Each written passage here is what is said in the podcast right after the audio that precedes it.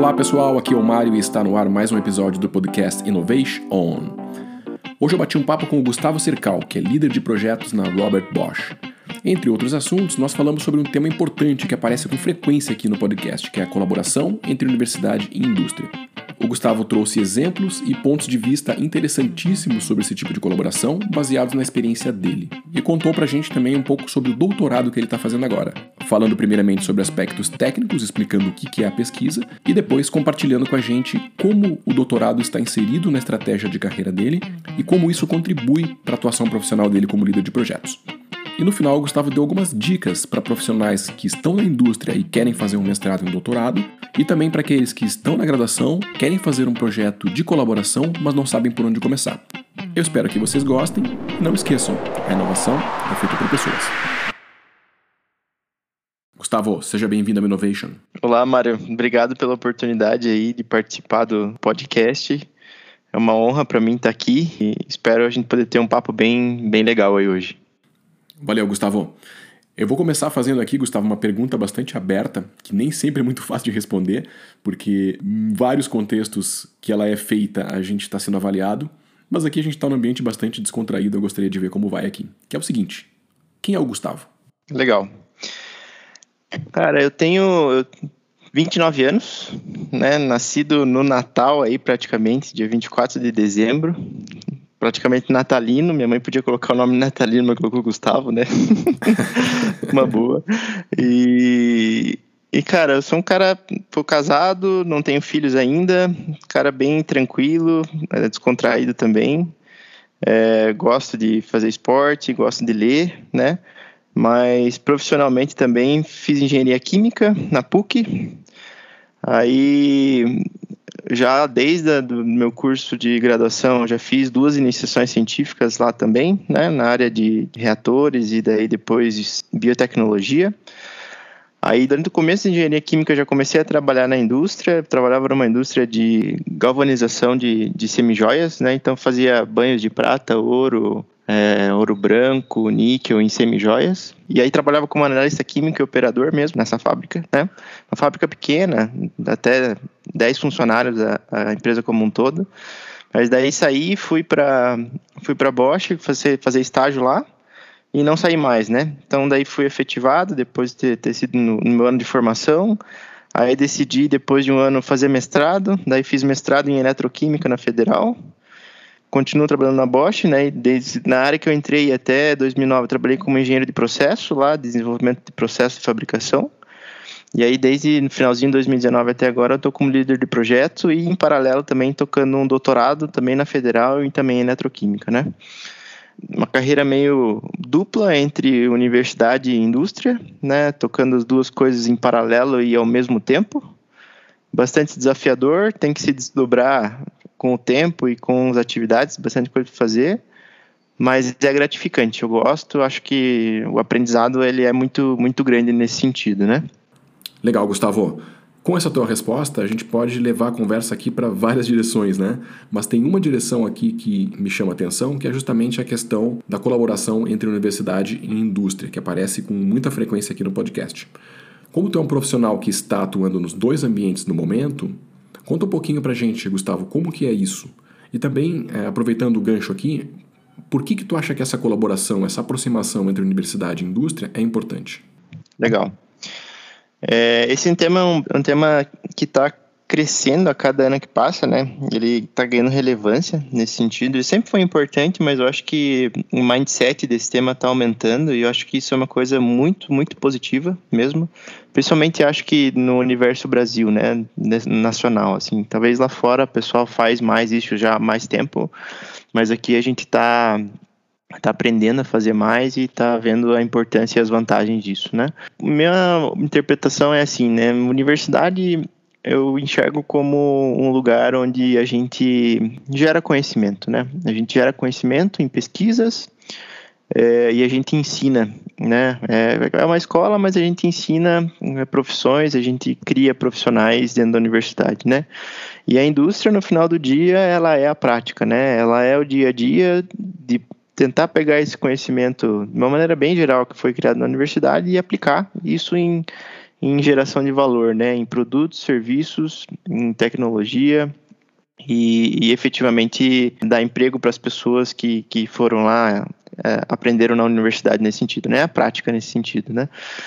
E a gente via que é, parecia ter muita, um abismo entre essas duas instituições, né? Porque muitas vezes a nossa universidade às vezes estava focada única e exclusivamente em gerar conhecimento e produção de artigos e e a gente sabe que a pesquisa da universidade ela é julgada por produção de artigos científicos e a CAPES, que é um órgão do nosso país, ele tem indicadores nesse sentido para julgar se os cursos de pós-graduação são efetivamente é, qual é a pontuação deles, qual é, é, o nível de qualidade que eles têm, e é basicamente o principal critério é artigos científicos, né? E a indústria, nesse sentido, ela, ela não está, às vezes, muito preocupada, na minha perspectiva, em publicar artigos científicos, mas ela tem um monte de problemas nos seus processos produtivos, nos seus desenvolvimentos de novos produtos, em buscar tecnologias que vão precisar suprir o, o futuro de linhas estratégicas dentro da indústria, que às vezes eles não têm dentro de casa. E assim, quando você olha nessa perspectiva das duas instituições, uma quer pesquisar e gerar conhecimento e colocar artigo e, e daí ter notas, basicamente, e outra quer resolver os seus próprios problemas, né? Então, se a gente aprende a, a, a, olhar o que tem em comum entre essas duas instituições, a gente tem muito ganho. Até porque tudo que a gente, dando um exemplo bem simples, né? Tudo que a gente tem hoje no nosso dia a dia, se a gente olhar ao redor, se a gente olhar dentro da nossa casa mesmo, ah, olhar uma mesa onde você trabalha, né? Tem um conhecimento por trás de alguém que estudou muito tempo atrás para falar que tipo de material seria melhor aplicado em certo lugar, né? A, a própria é, o áudio que a gente está estudando agora, esse próprio podcast, tem todo um estudo para saber conexões de internet e tudo mais que talvez é, a primeira pessoa que estudou nunca saberia onde isso seria aplicado, mas ele precisou estudar, gerar esse conhecimento e aí uma outra pessoa pegou isso e foi, foi melhorando e aplicando em cima, né? Então, o conhecimento base, ele realmente é gerado meio que do nada, e aí a gente vai moldando até chegar numa aplicação específica. Isso leva um tempo, né? Isso a universidade faz muito bem. Mas a indústria, ela está ela tá interessada efetivamente em aplicações, né? Então, quando a gente faz, olha a importância dessa conexão da universidade e indústria, a gente vê isso dentro do nosso próprio país, a gente vê que a gente pode gerar muito valor agregado aos nossos produtos nesse sentido, né? O Brasil é muito conhecido como é, exportador de matéria-prima, por exemplo, e pouco fazedor de transformação de tecnologia nos seus próprios produtos. Geralmente a gente exporta matéria-prima para outros países, esses países transformam em algum produto com valor agregado e a gente compra a, o produto deles importando de novo, né?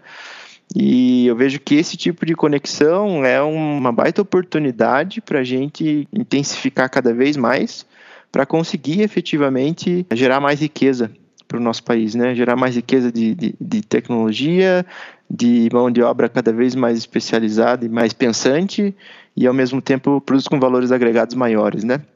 Isso a gente gera uma economia, a gente gera um país mais forte, além das pessoas efetivamente que fazem parte dessa parceria, né, que participam ativamente em projetos desse tipo de parceria, o, crescimento dessas pessoas, na minha opinião, ele é exponencial também, né?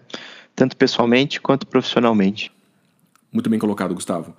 Os interesses não são iguais, né, como tu comentou, mas há pontos em comum que podem ser unidos de forma estratégica para gerar algo que agregue valor, né? Talvez só complementando, Mário, às vezes os, os, e tem muito interesse em comum, mas talvez a gente tenha que mirar mais neles, sabe? Às vezes a gente está olhando para os interesses mais individuais e está esquecendo dos interesses em comuns que são, na minha opinião, a maioria. E a gente olhar para isso e, e, investir nisso, talvez até é, até penso mais assim, talvez até é colocar indicadores de inovação e, e, julgamento de qualidade, por exemplo, de cursos da universidade que, que tenham o mesmo peso do que você publicar um artigo científico, você fazer uma parceria com, com uma indústria e isso gerar um produto, para mim isso tem que ser o mesmo peso do que você publicar um artigo A1, por exemplo. para você julgar se um curso é bom ou não, e ao mesmo tempo uma indústria que faz parceria com a universidade, seja num TCC, ou seja num mestrado, ou até num, num projeto de doutorado profissional ou industrial aplicado dentro da indústria, deveria também ter um certo subsídio, uma certa vantagem, talvez, sei lá, governamental, em redução de impostos, por exemplo, né? Porque querendo ou não, a médio e longo prazo a gente está gerando uma riqueza enorme dentro do país em, em, em, pessoas mais capacitadas, em geração de, produtos, de produtos em tecnologia nacional, né? Tem coisas em comuns, mas eu acho que talvez a gente deveria ter algumas políticas mais para incentivar que a indústria queira fazer a parceria e tenha também um benefício a mais, além do produto, e a universidade também queira ter a parceria, além de ter um benefício de a mais, que é a pontuação, por exemplo, dos cursos de graduação, assim como eles pontuam os artigos, né?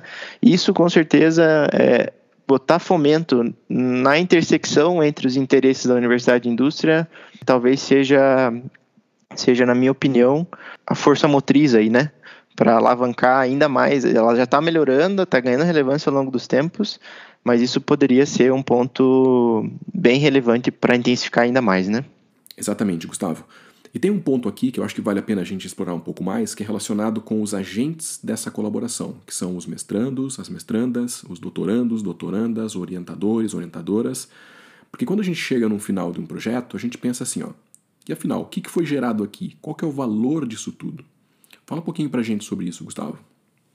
É, legal. Então, é sempre muito legal fazer é, a parceria, né? Quando a gente geralmente vê em marketing também, tipo, ah, até agora na própria, própria vacina que teve aí, né, da AstraZeneca com a Oxford, também é uma parceria de universidade e indústria, né? Bem forte, que ficou bem claro aí para o mundo quanto isso é importante, né? Bem escancarado também. Mas no final do dia, a gente tem as instituições, a gente tem é, a parte jurídica, que geralmente acontece com contrato de cooperação e tudo mais.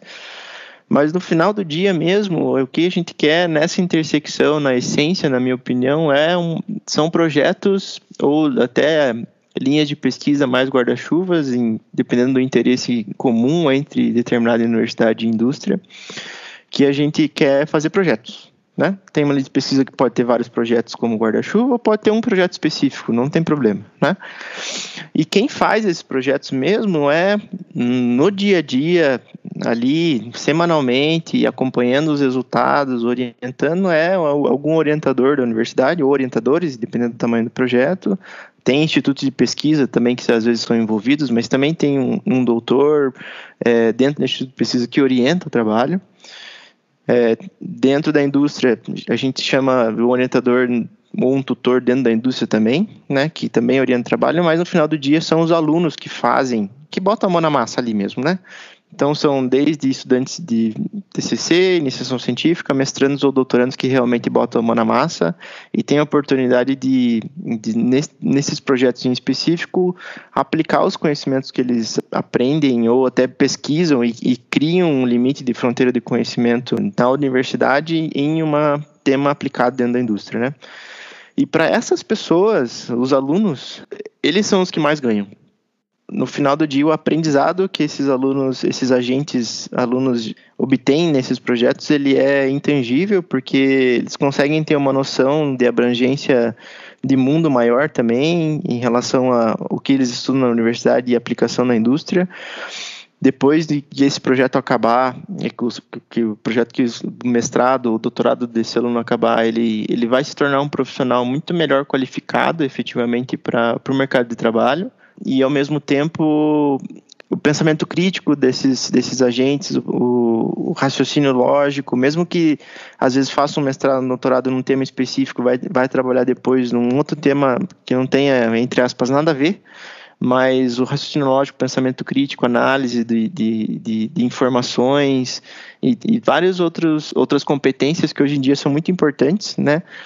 A gente até chama um, um pouco dela, algumas delas aqui que talvez comentei até como soft skills, a gente a, observa nesses estudantes que é diferente, né? Quando você pega um aluno que fez um mestrado ou doutorado, por exemplo, só na, só na universidade, e pega um outro aluno que fez o mestrado doutorado em parceria com uma indústria, É, ambos têm, obviamente, o seu valor, ambos são muito importantes, mas a gente vê uma abrangência de raciocínio, uma abrangência de, de mundo, de, de noção um pouco maior, assim, e digamos assim, mais, mais preparado, talvez, né, para assumir o mercado de trabalho depois de um aluno que fez essa parceria junto com a indústria, né? Pelo menos essa é a minha visão nas experiências que eu já tive, tanto minha mesmo com os meus mestrados e doutorado, meu mestrado de doutorando que eu estou fazendo agora, já participei e, e, orientei bastante trabalho dentro da Bosch também, né? Com parceria com a universidade. Então, é, not, é notável essa diferença e eu acho que isso é muito, muito, muito relevante para instituições, é legal, para o marketing das, das instituições que a gente vê no dia a dia também é legal, mas o maior valor para mim ainda fica nos alunos, né? nos orientadores alunos que estão ali no dia a dia e ver como fazer essa conexão acontecer. Né? Verdade, Gustavo. E tu é um exemplo prático disso, né? desse tipo de agente. Tu está ao mesmo tempo na indústria e também fazendo teu doutorado. Aproveito aqui então, Gustavo, para te perguntar sobre o que é teu PhD e também conta para gente qual que é a estratégia de fazer um PhD, como que isso está conectado com teu plano de carreira. Uhum, legal.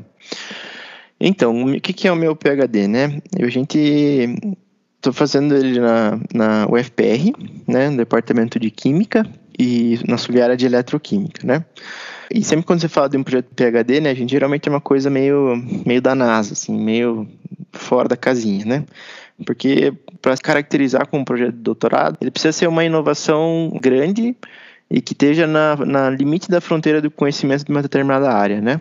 Para você efetivamente descobrir coisas novas que talvez a gente não tenha conhecimento específico de um determinado tema, né? E o PhD tem essa, esse objetivo de, de expandir a fronteira de conhecimento de uma determinada área, né?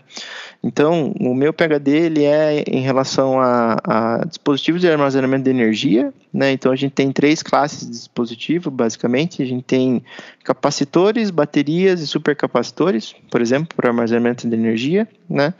E aí a, a ideia é trabalhar com supercapacitores, que é um material híbrido entre você ter uma bateria e um capacitor. Então, um capacitor ele carrega e descarrega muito rápido, né? Um exemplo bem simples é o próprio interruptor que a gente tem na nossa casa de ligar e desligar a luz, né? Mas ele não armazena nem, é, praticamente nenhuma energia. E aí você tem baterias para um outro lado que você carrega e descarrega de uma maneira lenta, mas você consegue carregar, é, armazenar bastante energia. A própria bateria do teu celular, ele é um caso assim, que você fica o dia inteiro com, com ela usando e daí depois você precisa de umas três, dependendo do carregador, dependendo da tecnologia, precisa lá umas três horas para carregar a bateria inteira do celular, né? E o supercapacitor é, é uma tentativa de material híbrido entre você armazenar energia e também carregar e descarregar muito rápido. Né? Então ele tenta combinar essas duas propriedades, o melhor dos mundos do capacitor e o melhor dos mundos da bateria. A gente tem é, bastante isso na literatura já de supercapacitores e de eficiência, mas a gente não vê muitos estudos de como a gente construir um supercapacitor, principalmente usando materiais em escala nanométrica, envolve nanotecnologia também, mas como construir um supercapacitor em bancada de laboratório, que ele seja eficiente, isso a gente tem bastante na literatura, mas como fazer um que a gente chama de scale up, né, que é tirar ele da bancada de laboratório e produzir ele numa escala piloto ou até pensar num método de produção desse tipo de, de material ou até escala seriada, né? Então, o objetivo do doutorado é fazer supercapacitores, e aí é uma classe que eu escolhi em estado sólido, que daí mitiga ainda mais riscos ambientais, tóxicos de vazamento e eletrólito desses, nesses componentes eletroquímicos geralmente são materiais nocivos à saúde, então é fazer ele em estado sólido e a gente elimina esse risco ambiental, né? E como tirar isso da escala de laboratório, obviamente, e fazer isso em escala piloto, com método para tirar isso da bancada de laboratório. Esse, esse é o principal objetivo do doutorado. E aí a gente está usando materiais que são, por exemplo, o alginato de sódio, que é um, um material que é até usado em, na área medicinal, em algumas até pomadas e tal, tal, tal, é super bem tranquilo em relação à pele e à saúde, né? E também óxido de nióbio, e aí nióbio principalmente porque o Brasil é o maior produtor de nióbio no mundo. né, nossos, nossos estudos dentro da universidade já, de mestrados ou doutorados, a gente usa esse tipo de material para desenvolver as nossas pesquisas e, e, vai que dá certo efetivamente fazer esse, esse scale-up e vai que dá certo efetivamente fazer essa escala piloto com material que funcione bem e tenha uma boa performance, a matéria-prima efetivamente disso ela está dentro de casa. E aí a gente vem lá do meu primeiro, talvez, discurso da conexão universidade e indústria, pegar as matérias-primas que a gente tem nacionalmente e botar valor agregado dentro do país e gerar riqueza, né? Então, meu PhD tem, esse, tem, esse, tem essa função e é mais ou menos isso. Talvez complementando com a tua pergunta, que isso tem a ver com a minha carreira, né, Mário? Uhum. Pô, hoje na Bosch eu tô como líder de projeto, né? Assim, não tem nada a ver com tudo que eu falei agora. pra ser bem sincero. Mas é, eu acredito que isso vai ser muito bom para minha carreira. Eu gosto efetivamente de estudar esse tipo de coisa. Isso me habilita também a dar aulas em universidade depois que eu tiver doutorado e eu quero é, seguir nessa linha a médio e longo prazo na minha carreira também, né?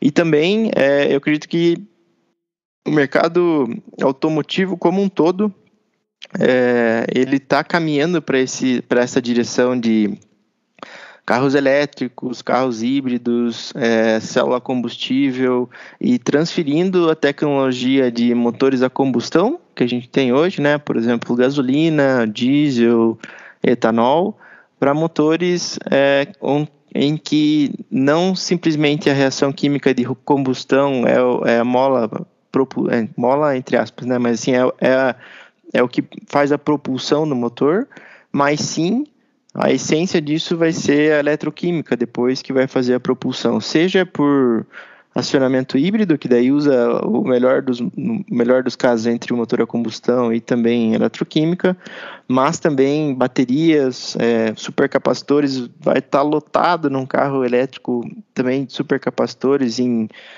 dispositivos de frenagem, em, em, qualquer dispositivo eletrônico que precise de uma rápida resposta, supercapacitores vai, estar tá no, no, no carro é, a rodo, né, na minha opinião também.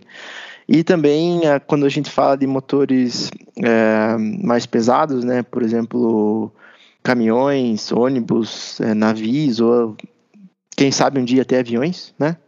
A gente vai precisar também de células a combustível, onde que a geração de energia é, é, mais, entre aspas, bruta e consegue fazer a propulsão desses veículos mais pesados, né?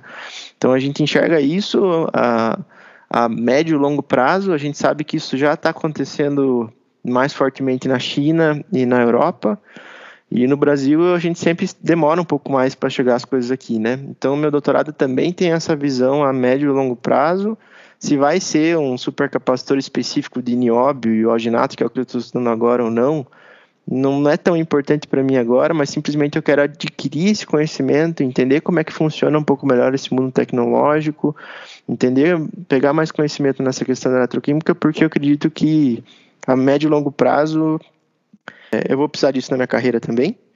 E eu acho que mesmo no mercado automotivo, mesmo dentro da Bosch, é, esse tipo de competência eu acredito que ela vai ser necessária no futuro, mas a médio e longo prazo, e quando você faz um doutorado é sempre quatro, quatro anos e meio, né? Então é sempre pensando mesmo a médio e longo prazo nesse sentido. E aí agregar toda essa competência técnica que eu estou adquirindo no meu doutorado, junto com toda a minha experiência profissional, até agora nesse momento de liderança de projeto, de gestão de, de time e assim por diante, eu acho que faz isso um profissional um pouco mais híbrido e está um pouco mais preparado para os desafios que eu vou ter que encontrar no futuro, até porque eu sou novo, estou 29 anos e tenho acho que estou nem na metade da minha carreira ainda e tenho muita muita coisa para viver ainda, né? Então essa é a minha estratégia no que eu acredito. Pode ser que dê certo, como pode ser que dê errado e não tem nada a ver com o que eu estou falando. É sempre uma aposta, né?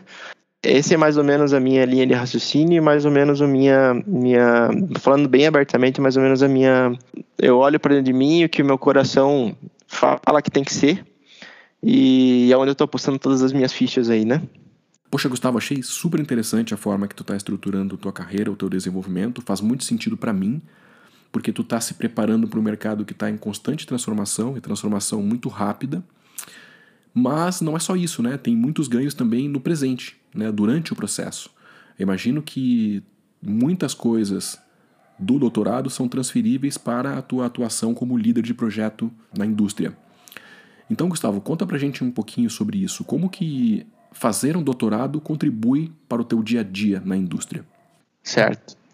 Essa, essa pergunta é muito boa, Mário, muito boa. Quando você vê de fora e você não está vivendo isso, cara, você é líder de projeto na área de manufatura dentro da Bosch. Né? A Bosch produz sistema de injeção diesel.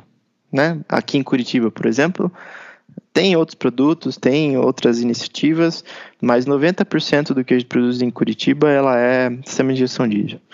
Aí você fala assim, cara, o que, que um doutorado em eletroquímica, em tudo que eu acabei de falar, vai agregar? Né, para um líder de projeto de manufatura.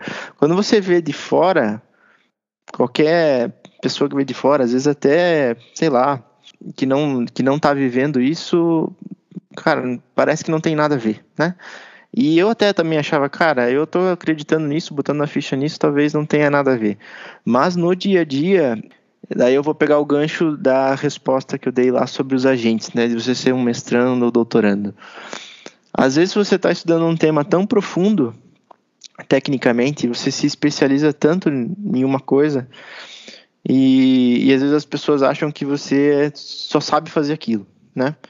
Porém, quando você conhece um tema de uma maneira muito profunda, o, teu pensamento crítico e análise, quando você pega é, outros problemas similares, técnicos, por exemplo, ele te dá várias ideias de como você abordar outros problemas que você não conhece. E, e a principal ganho é assim: o doutorado me ensina a como fazer perguntas.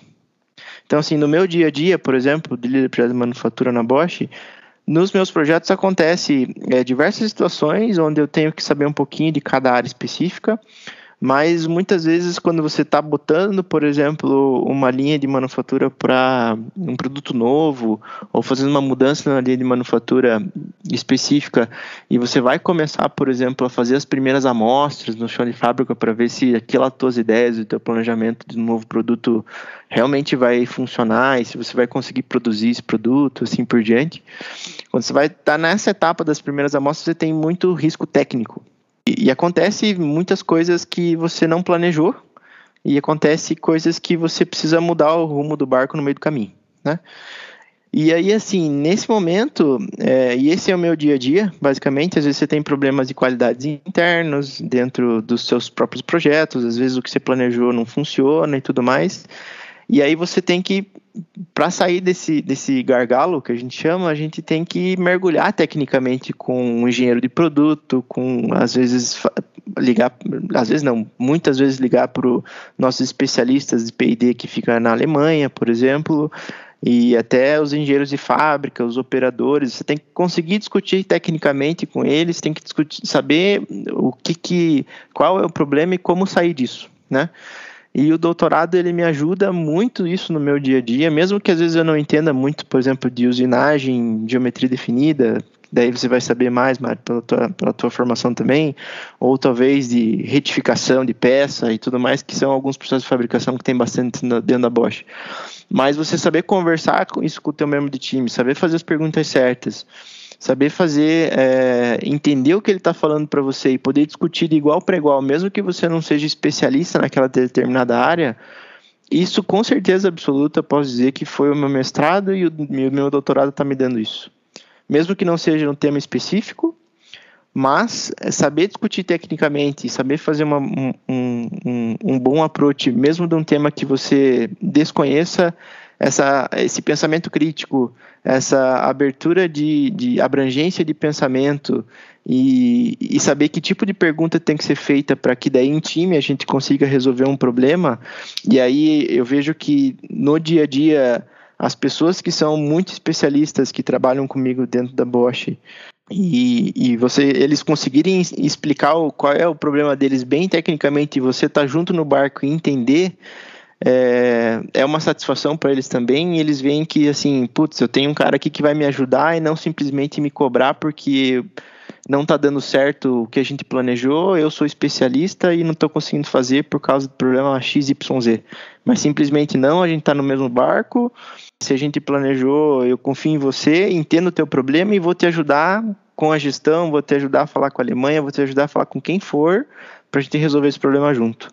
Mas esse entendimento técnico de, de o que é esse desvio, o que é esse problema, o pensamento crítico, o mestrado, doutorado me dão, né? E eu acho que esse é, é um dos valores que a gente não enxerga até a gente fazer. Parece que não tem nada a ver, mas as coisas sempre, os quadradinhos da nossa vida, sempre vão agregando, né? Eles não se você nunca divide o conhecimento que você tem na tua vida, sempre vai estudando, vai praticando, vai trabalhando e vai agregando conhecimento é, ao longo da sua vida. E a arte é como você usa isso tudo junto ao teu favor, né? Nesse sentido. Sim, Gustavo, tem muita coisa transferível de um ambiente para outro, né? Como, por exemplo, o aprender a aprender, que de certa forma dá flexibilidade para o profissional. Né? Que flexibilidade é algo que é muito necessário hoje no mercado. E isso me faz lembrar daquela discussão: vale a pena ser generalista e saber de tudo um pouco, ou vale a pena ser especialista? Claro que isso aí daria um episódio inteiro só para falar disso, né? Sim. É, só um comentário sobre isso também, é, Mário. Eu, sendo bem sincero, eu não, não, não gosto muito dessa classificação. Ah, a pessoa é, seguir uma carreira mais de gestão é mais generalista, daí outra pessoa seguir uma carreira mais especialista. Porque no final do dia os problemas vão ser cada vez mais complexos para a gente resolver. E e assim, a gente tem que saber entrar no território de, de, Tem que saber um pouquinho de tudo, saber o, entrar no território do conhecimento das outras pessoas também, para pelo menos conseguir é, entender e, e, entrar um pouco no detalhe do nível de conversa.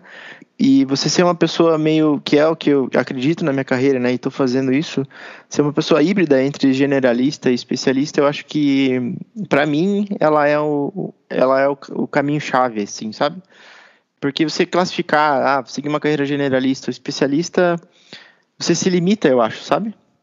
E se você segue uma carreira mais híbrida, com essa, tentando equilibrar esses pratos e, e, aprender nesse sentido, você fica meio mais flexível, né? mais adaptativo. O ambiente onde você está, você consegue entregar um resultado e consegue é, lidar com os problemas de uma maneira mais. Eu acredito de maneira mais competente, talvez melhor, né? Nesse sentido também.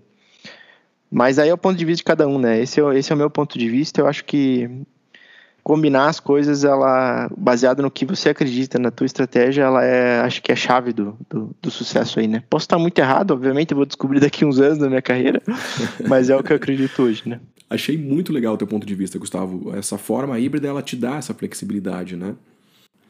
Gustavo, a gente podia voltar um pouco aqui e explorar com mais detalhe aquela questão dos agentes.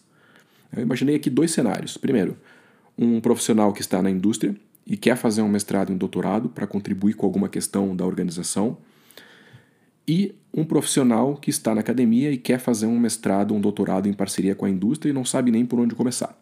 Então, Gustavo, fala um pouco sobre isso. Que dica tu daria para esses profissionais? Tá, legal. Então, primeiro, né, quem está na indústria quer fazer um mestrado, doutorado, né? Talvez antes dos dois cenários, o importante é é escolher uma área que você tem afinidade. Diferentemente, às vezes, da graduação, onde a gente. onde às vezes é meio pré-requisito, né? Ah, putz, você tem que fazer uma graduação porque é pré-requisito, talvez, de qualquer processo seletivo. Você vai fazer lá, ah, vou fazer engenharia de produção, por exemplo. Putz, mesmo que você não goste de, de cálculo 1, 2, 3, 4 e integral e tudo mais, cara, você vai ter que cursar porque é pré-requisito do curso, né?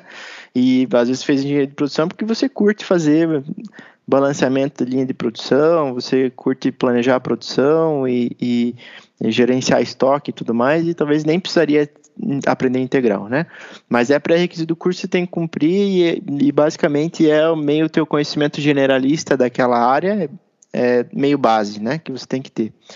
Quando você parte para um mestrado, um doutorado, a primeira dica é a gente gaste tempo, na verdade não gaste, invista tempo, nem que seja um, dois, três anos, não tem problema, mas assim, pesquise bastante para saber qual é uma área que, que você goste de estudar, né? Assim, uma área que você, por exemplo, ah, pegaria um domingo teu aí de manhã e você passaria a manhã inteira domingo, que é um dia de descanso teu, estudando um negócio porque simplesmente isso te dá prazer. Putz, aí é um, é um bom requisito que é uma área que você vai gostar, porque você vai ter que passar dois anos no mestrado ou quatro anos no doutorado numa coisa que você escolheu fazer e tem que ser prazeroso para você, você tem que gostar de fazer, né? Então, para as duas, para os dois cenários que você deu, Mário, eu acho que essa é a primeira dica bem relevante. No meu mestrado mesmo, eu fiquei um ano, um ano praticamente vendo o que eu queria fazer no mestrado e no doutorado mais um ano, tipo sem fazer nada, é, sem estudar, mas simplesmente pesquisando na internet assuntos que poderiam é, me agregar, né? E daí quando eu cursei efetivamente o mestrado, estou fazendo doutorado agora, quando eu pego o tema para ver, é uma coisa que que passo horas ali e me dá prazer, eu gosto de ver aquilo, né? E aí isso fica muito mais leve. É diferente às vezes de uma graduação que você às vezes tem que cursar uma matéria lá que você não gosta, mas você tem que fazer porque tem que fazer, né? Essa é uma grande diferença. Então, essa é uma grande primeira dica para daí efetivamente você sentir prazer no que está fazendo. E aí, voltando para os cenários, é, quando você está trabalhando já na indústria e quer fazer um mestrado doutorado, é muito mais fácil você escolher um tema que esteja atrelado ao dia a dia de trabalho, né? Porque é muito mais fácil você negociar com a tua gestão, falar assim, ó, oh, cara, quero, quero continuar estudando aqui, eu vou investir minha carreira para cá e quero dar um, um, um, resultado num tema efetivamente que está no meu dia a dia. Porque daí a, chance de você ter um apoio da tua gestão ou do teu RH até ela, ela é muito, muito alta. E, mas sempre rola uma negociação e um acordo entre, entre a gestão e o que você vai fazer, né? Se você também, puta, cara, tô trabalhando hoje numa, numa área, sei lá, de logística quero fazer um mestrado doutorado em química, por exemplo, vai ser um pouco mais difícil, porque é, é, talvez você não receba suporte da tua empresa, porque às vezes não tem um tema nada a ver no que está no dia a dia. Mas eu não te desencorajaria a fazer. Eu acho que tem que fazer porque é a tua carreira. E se aquilo é tua praia, você quer mudar a tua carreira para esse sentido, é a tua vida, né? Eu acho que é mais importante até do que efetivamente o, o o resultado que vai dar para a empresa, porque no dia a dia é você que vai ter que fazer o trabalho, no dia a dia é você que vai ter que pesquisar, é você que vai ter que fazer pesquisa, é você que vai ter que ir lá sentar a bunda na cadeira e fazer o negócio acontecer, né? E você tem que ter prazer naquele tema específico. Mas nesses dois cenários, para quem trabalha e para quem estuda ao mesmo tempo, o desafio é o tempo, é a administração do tempo. Conciliar as duas coisas, ainda mais no mestrado no doutorado, que é você por você só, Ninguém vai ficar ali muito te cobrando no que você tem que fazer. Você é mais autossuficiente. A tua disciplina e a tua gestão de tempo, ela tem que ser muito bem tratada.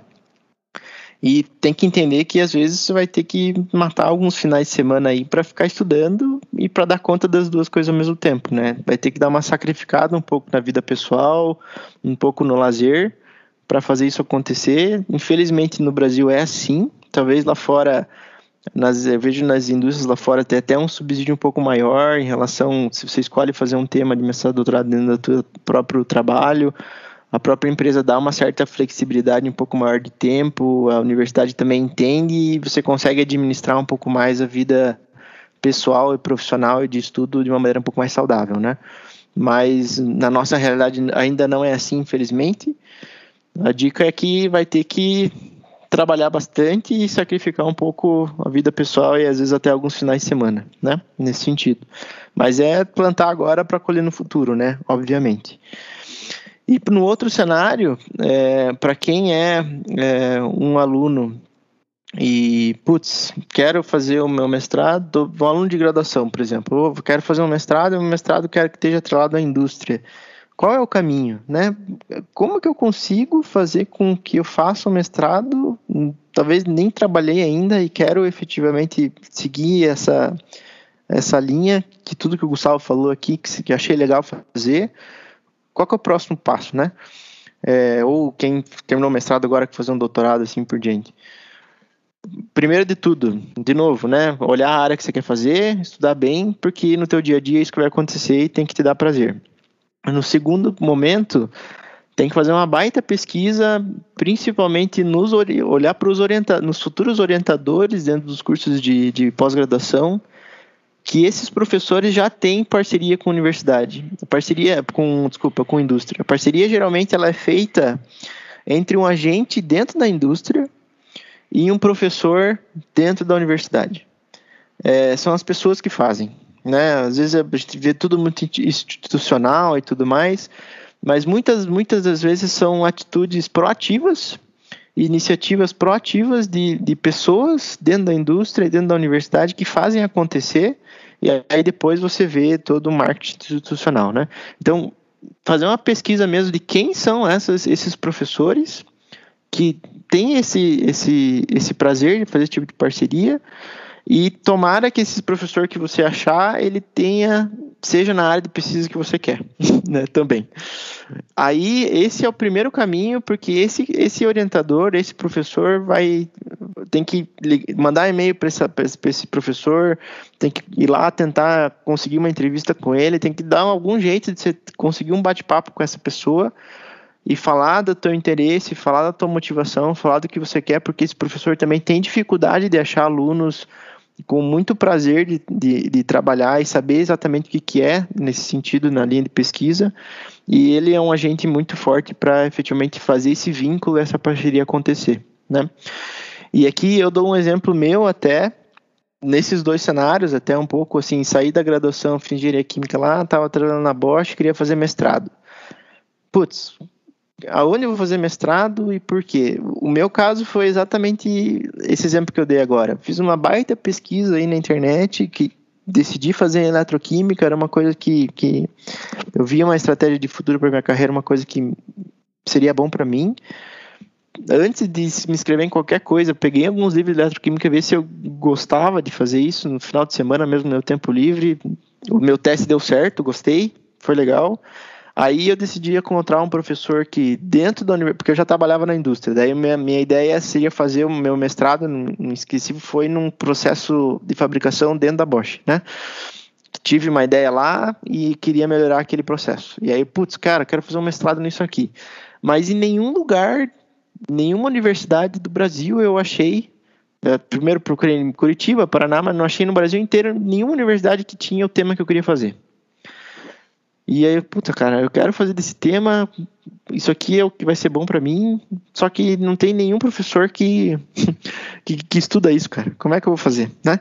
Aí eu peguei, fui lá na, na, na Federal ali, vi que tinha um professor, o professor Márcio Vidotti, até super parceiro, e mandei e-mail para ele, que era na área subárea de eletroquímica, falei assim, cara, ó, eu sou, trabalho na Bosch, tem um tema aqui que eu quero fazer meu mestrado, você não pesquisa isso mas eu quero bater um papo contigo, cara.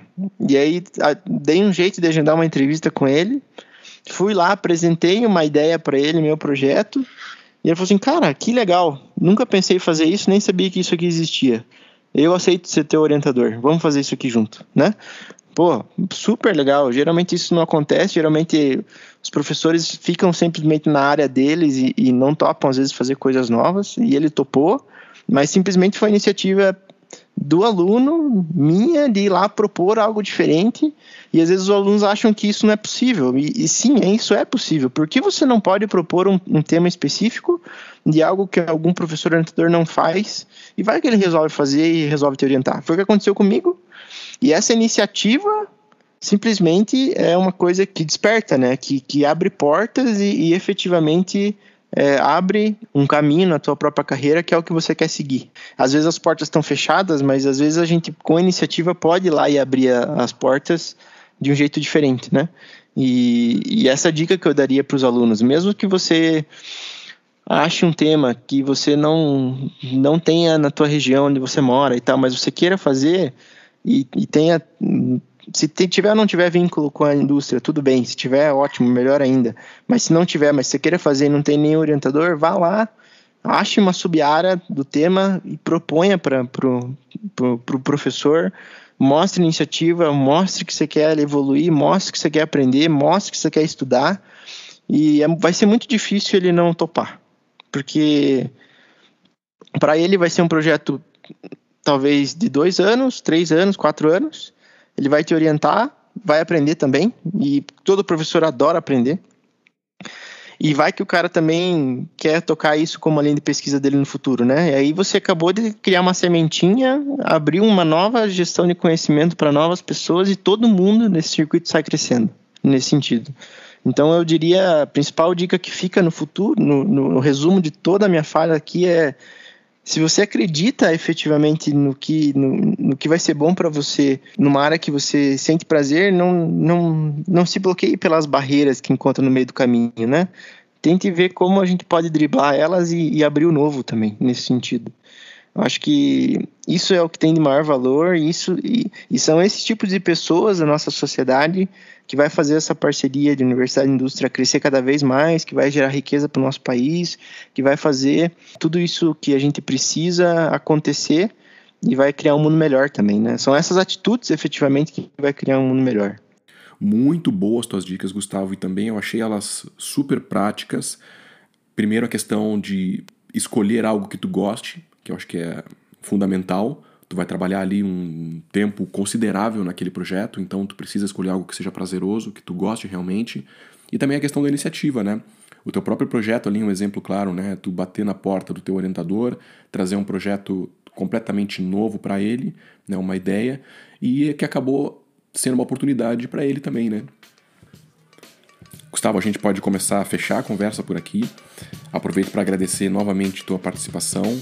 Apesar de a gente trabalhar junto em vários projetos, a gente raramente tem a oportunidade de ter um bate-papo como esse. Foi super legal e eu espero que a gente consiga fazer isso mais vezes. Não, legal, Mário. Eu queria agradecer demais também, uma honra poder ter participado aqui, batido esse papo muito, muito gostoso, muito legal todo esse tempo que a gente passou aqui. Como você falou, a gente trabalha junto já, mas assim, é, é, um prazer imenso poder participar e poder contar um pouquinho da minha história também, do que eu acredito, do que eu acho para todo mundo. E, e, fico à disposição, né? Obviamente, é, para você e quem está ouvindo a gente aí, talvez até pode colocar um e-mail meu ali no, no, no, no podcast ali, Mário, e aí se o pessoal quiser trocar uma ideia e tal, fico super à disposição, super gosto de falar desse tema e agradeço imensamente mais uma vez a, o convite e foi uma honra participar. Digo mesmo, Gustavo, pode deixar que eu coloque o teu contato ali. Um abraço e até mais. Valeu! Valeu!